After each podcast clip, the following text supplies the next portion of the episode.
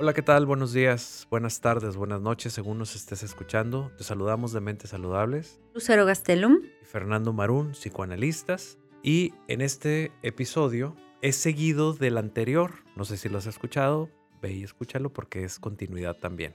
En el episodio anterior nosotros hablamos de eh, la idealización que existe de una persona o la idealización que existe de una relación de pareja con una persona.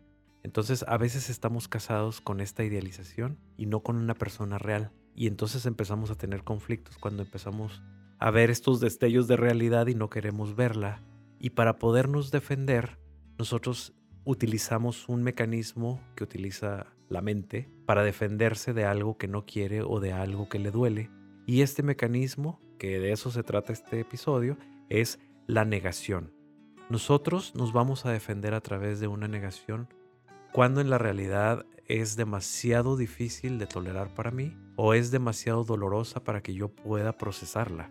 Por lo tanto, en la relación de pareja idealizada o en la persona o la persona que es nuestra pareja, cuando la idealizamos, nosotros nos vamos a defender negando cosas y vamos a utilizar pues este mecanismo tan utilizado por mucha gente y más cuando una persona tiene idealizada y no quiere dejar esa idealización, pero aunque la realidad ya los está, ya nos está correteando y ya nos está alcanzando. Y, antes de, avanzar me gustaría comentar esto como la parte de no quiere, vamos a ver también si no puede, porque entonces va a tener muchas cosas que se le van a destruir. Y la otra es que es un mecanismo inconsciente, o sea, no lo vas a poder controlar. No lo planeas. No lo planeas. Simplemente te sale y te sale y te sale y te sale y ni cuenta te das. Ni cuenta te das hasta que alguien te ayuda a reflexionar y darte cuenta en terapia y a veces ni así.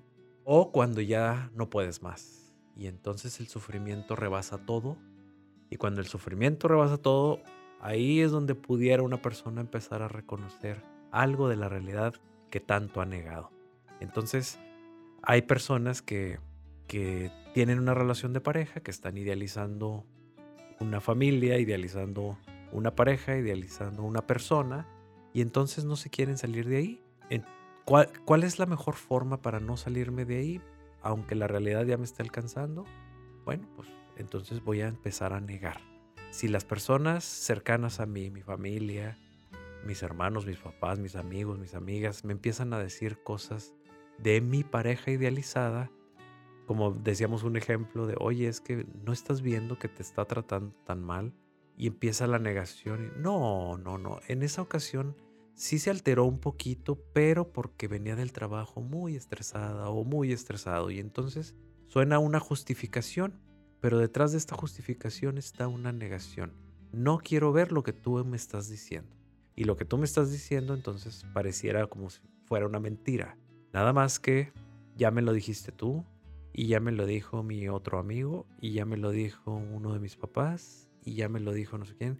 O de repente, dentro de la casa, sí me di cuenta, pero utilicé este mecanismo inconsciente de no, no, no, no, no. No me habló mal. Lo que pasa es que viene estresado del trabajo.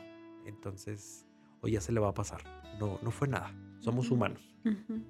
O sí, o de pronto parte de toda esta mm, em, sacrificio o aguantar es porque se sienten también culpables y es, es que yo en algún momento también le puedo haber contestado mal. Entonces, no pasa nada que en este momento se altere un poquito. Si yo el otro día me alteré un poquito y le contesté o, o no le tuve el desayuno hecho o no estuve con ella en la reunión que ella quería, ¿no? Entonces, muchas veces esta negación viene también por no quiero darme cuenta que la otra persona me está fallando, porque también si yo lo culpo o la culpo, pues me voy a sentir culpable de lo que yo he hecho.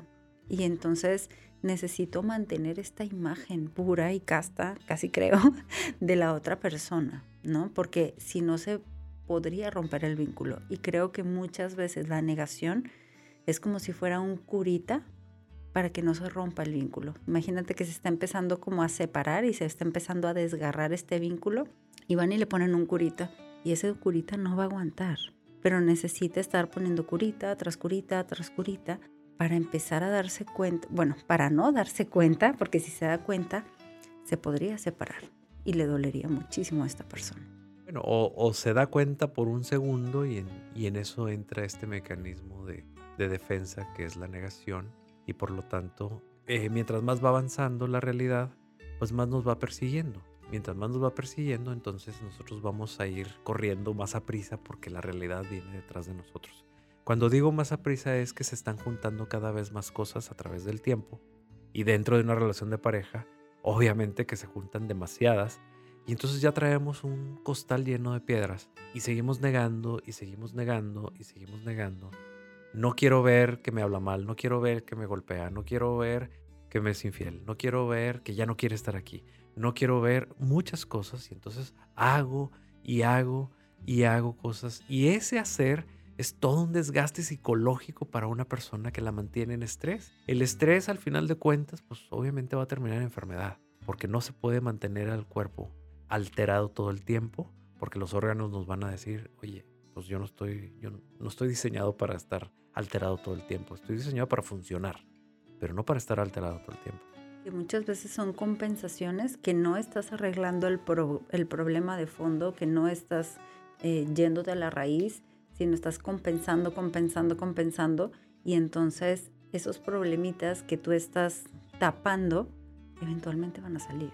Claro, ¿y cuántas historias no hemos escuchado donde dicen que, bueno, es que eh, duré 20 años casada, casado, y yo no podía divorciarme, por ejemplo, porque pues en la familia de origen no existe la palabra divorcio. En mi familia no hay nadie divorciado y por lo tanto yo no voy a ser el primero. O en, pues mis papás lo verían mal y entonces permanecemos como niños, o sea, todavía obedeciendo a ideas de nuestros padres que que por seguir obedeciéndolas nosotros vamos a seguir aguantando cosas que ya no son.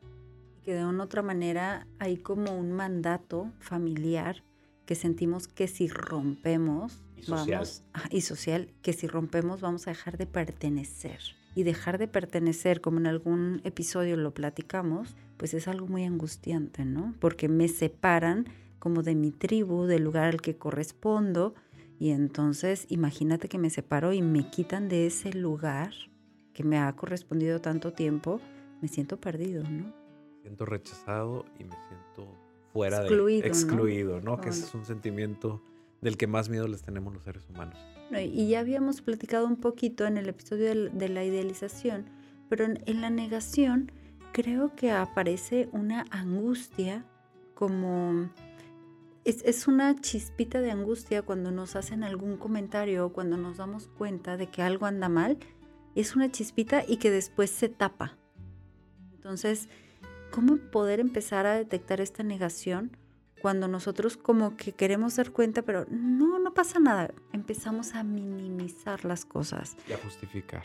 Y a justificarlo. Entonces, muchas veces es, oye, pero bueno, de pronto puede ser que la mujer no se haga cargo tanto de, los hijos, que nada más les ponga eh, la televisión, la tablet, el teléfono, o que pues se sordee mucho y entonces la pareja de pronto como que se sienta incómodo o que a lo mejor los niños anden con todas las caries en la boca y, y pues la mamá anda ocupada en el spa, anda ocupada en el cafecito, anda ocupada en el gimnasio y de pronto a lo mejor el papá está muy mortificado y como que se quiere dar cuenta, pero, pero bueno, es que ella está muy cansada y necesita su tiempo, ¿no? Y no tiene la posibilidad de enojarse, de hablar, de reclamar, de pedir, porque entonces viene la justificación. Creo que junto con la negación, o sea, lo que podemos unir es, va a haber siempre esta parte de justificación del otro y no hacerlo responsable de lo que está pasando, ¿no? ni tampoco responsabilizarnos nosotros para hacer algo con nuestra propia negación. Pero como dijimos al principio, la negación es un mecanismo inconsciente, la gente no se da cuenta. Bueno, las personas que lo están viviendo pues no se dan cuenta, simplemente viven negando porque la negación es hacia adentro, es hacia uno mismo. El engaño de la negación es hacia uno mismo. Por lo tanto, la gente que está a nuestro alrededor, la gente que nos quiere, la gente cercana, es la que generalmente se da cuenta. Y entonces ahora vamos a voltear la otra cara. ¿Qué pasa con la gente que dice, es que mi hermano, es que mi hermana, es que mi mamá, es que mi tío, es que mi amigo, es que mi amiga, yo le digo y le digo, y me lo niega y me lo niega y me lo niega. Entonces la gente que está alrededor, la gente que te quiere, es gente que también está dándose cuenta y también está sufriendo porque te está viendo sufrir, pero no entiende que por más que les digan, la persona está en un mecanismo de negación y por lo tanto hasta se les va a alejar. Mientras yo más le diga a una persona en un mecanismo de negación, mira, te está pasando esto, mira, ya te fijaste que te hizo esto, mira, esto no está bien, mira, esto no está correcto. Todas estas cosas la gente se los dice, pero también la gente que está alrededor tiene que entender que existe un mecanismo de negación en donde le digas lo que le digas, hagas lo que le hagas, la persona cuando está negando está negando y te está negando a ti también. Todo lo que le dices es negación para ti. Es una impotencia y también hay que entender a los familiares, hay que entender a los amigos que, que están cercanos y que les duele ver a una persona que, que está negando por idealización dentro de una relación de pareja tóxica. Generalmente es muy duro y muy difícil ver relaciones tóxicas donde todos están preocupados alrededor, todos están mortificados, todos les dicen, pero ahí están. Pero ahí también la gente que nos rodea o los rodea, de una u otra manera está con expectativas y una idealización hacia esa persona de es que tú deberías de darte cuenta, es que tú deberías de tomar una decisión, es que tú deberías de separarte de esta persona. Y esas también son expectativas que tienen que trabajar las personas que los rodean, que lamentablemente en ocasiones no van a poder hacer nada más que acompañar y decir, bueno, en el momento en el que sufras, aquí voy a estar para estar contigo, ¿no? Claro, y este episodio del podcast no nada más es para las personas que niegan, de hecho, no yo creo que no nos están escuchando las personas que están negando. Con ver el título ya nos ya se buscaron otro otro podcast, pero las personas que están alrededor son las personas que nos pueden escuchar y que también nos pueden entender, que tienen a alguien cercano que está viviendo esto y quieren ayudar o quieren rescatar, porque si es, si es muy común en relaciones tóxicas ver sufrir a una persona y es tan, tan evidente la manera en que los o las tratan que se desesperan y a veces son ellos quienes van a consulta y van desesperados porque es que mi hija o mi hijo está en una relación donde pasa esto y esto y esto y esto. Y uno les pregunta, bueno, y ya le dijo a su hija sí, pero pues todo me lo niega. No es cierto, no es cierto, me trata muy bien con el ojo morado. Entonces, estas personas, pues, ¿qué vamos a hacer con ellas también? ¿O qué van a hacer ellas con, con sus familiares o sus cercanos que están viviendo una negación por una idealización de la persona o de la relación de pareja?